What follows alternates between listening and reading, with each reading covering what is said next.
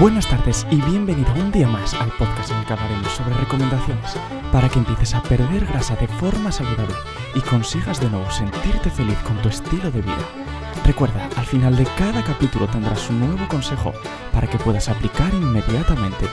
No te vayas y quédate con nosotros hasta el final. Buenos días y bienvenidos a todas aquellas personas que aún no habéis comenzado a entrenar o lo habéis hecho hace muy poco y entre vuestros objetivos está la pérdida de grasa. En el capítulo de hoy te voy a hablar sobre alimentos especiales para perder peso. En muchas ocasiones buscamos en internet, buscamos en Google qué alimentos debo de comer para perder peso. Igual que buscamos nuestra rutina de entrenamiento o pequeños trucos, al final queremos que nuestra alimentación sea tan fácil como el resto de nuestra vida, y por ello muchas veces hacemos este tipo de búsquedas. Aún así, antes de nada, y para no entretenerte más, te voy a decir que no existen alimentos para perder peso. No existen atajos en este tipo de trabajo. Al final, lo importante es comer siempre un poco menos de lo que gastamos. Pero para ello, lógicamente, debo de elegir unos alimentos adecuados. Una vez acabada esta pequeña introducción, sé que te voy a dar algún truquito que seguramente puedas aplicar. El primero de ellos es que cuando tú vayas a hacer la compra, lo lleves ya todo apuntado previamente. Piensa que lo más importante es configurar tu semana. Yo el domingo antes configuro la alimentación de toda la semana o al menos la de los tres primeros días. Y a partir de ahí, cuando tenga que ir a la compra, sabré qué es exactamente lo que me hace falta. De esta manera, ¿qué ocurre? Que directamente voy a lo que necesito, voy al estante de la verdura, al estante de la fruta, al estante que necesito de verdad y no paso por el estante en el que está el chocolate, por el estante en el que está la bollería y por lo tanto no acabo pecando. Un segundo consejo es que tengas mucha fruta. Con esto no quiero decir que llegues todos los días, vayas a la frutería y llenes tu casa de fruta, pero sí que la tengas a mano. Porque el mayor problema que tenemos no es el hecho de, oye, ¿qué comí para desayunar? o qué comí a mediodía? o qué comí a la cena. No. El mayor problema es, ¿qué piqué a media mañana? ¿Qué piqué antes de comer? ¿O qué piqué mientras me preparaba la cena? Lo más lógico es que al final tiremos por frutos secos, tiremos de nuevo por bollería, por chocolate, por alimentos que no nos hacen falta y que realmente, vamos a ser sinceros, no te van a hacer ningún bien.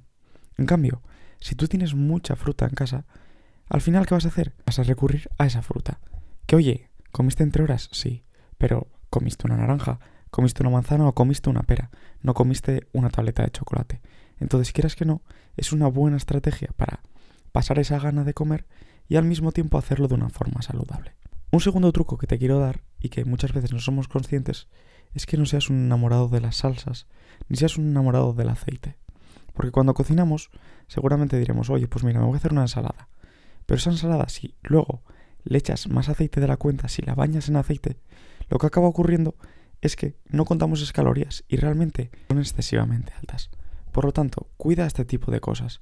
Cuando hagas cualquier comida, cuando hagas carne, no le eches excesiva sal, no le eches excesivo aceite por encima, ya que al final son muchas las calorías que llevan este tipo de productos y ninguno es el beneficio.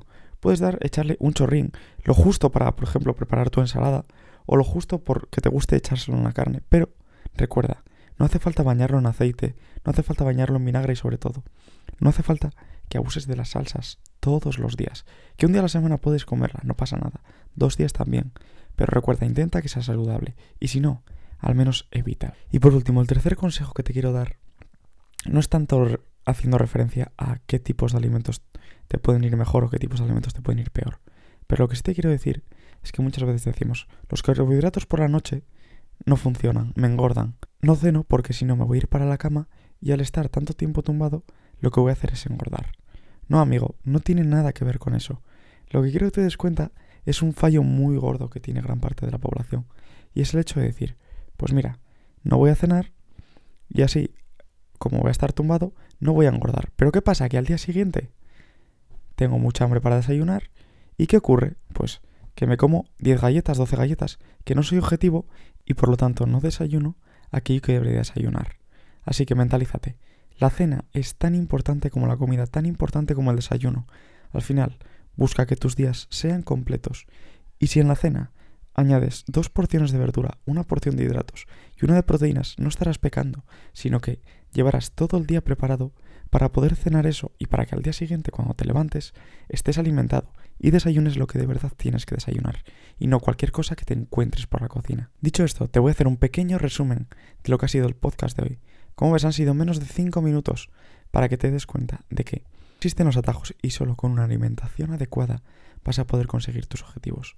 A partir de ahí, ten mucha fruta. Intenta que te guste la fruta y si vas a picar entre horas, deja el chocolate, deja la bollería y trata de comer fruta. Además, planifica tus semanas.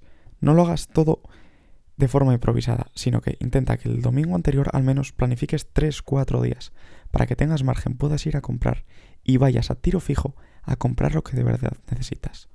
En tercer lugar, abandona las salsas, abandona el exceso de aceite, esas calorías que no pensamos que cuentan y que realmente elevan en exceso la factura que pagamos. Y por último, lo que te dije, Intenta cenar como si fuera una comida más. No te vayas con hambre a la cama, ya que si no, al día siguiente pagarás el precio de no haber cenado y te atiborrarás a comida. Espero que estos consejos te hayan abierto un poco la mente y te hayas dado cuenta de que no existen trucos, sino existen remedios y estrategias para conseguir tu objetivo. Espero que te haya gustado y no te preocupes porque muy pronto volveremos con nuevos podcasts para seguir aprendiendo y entrenando juntos.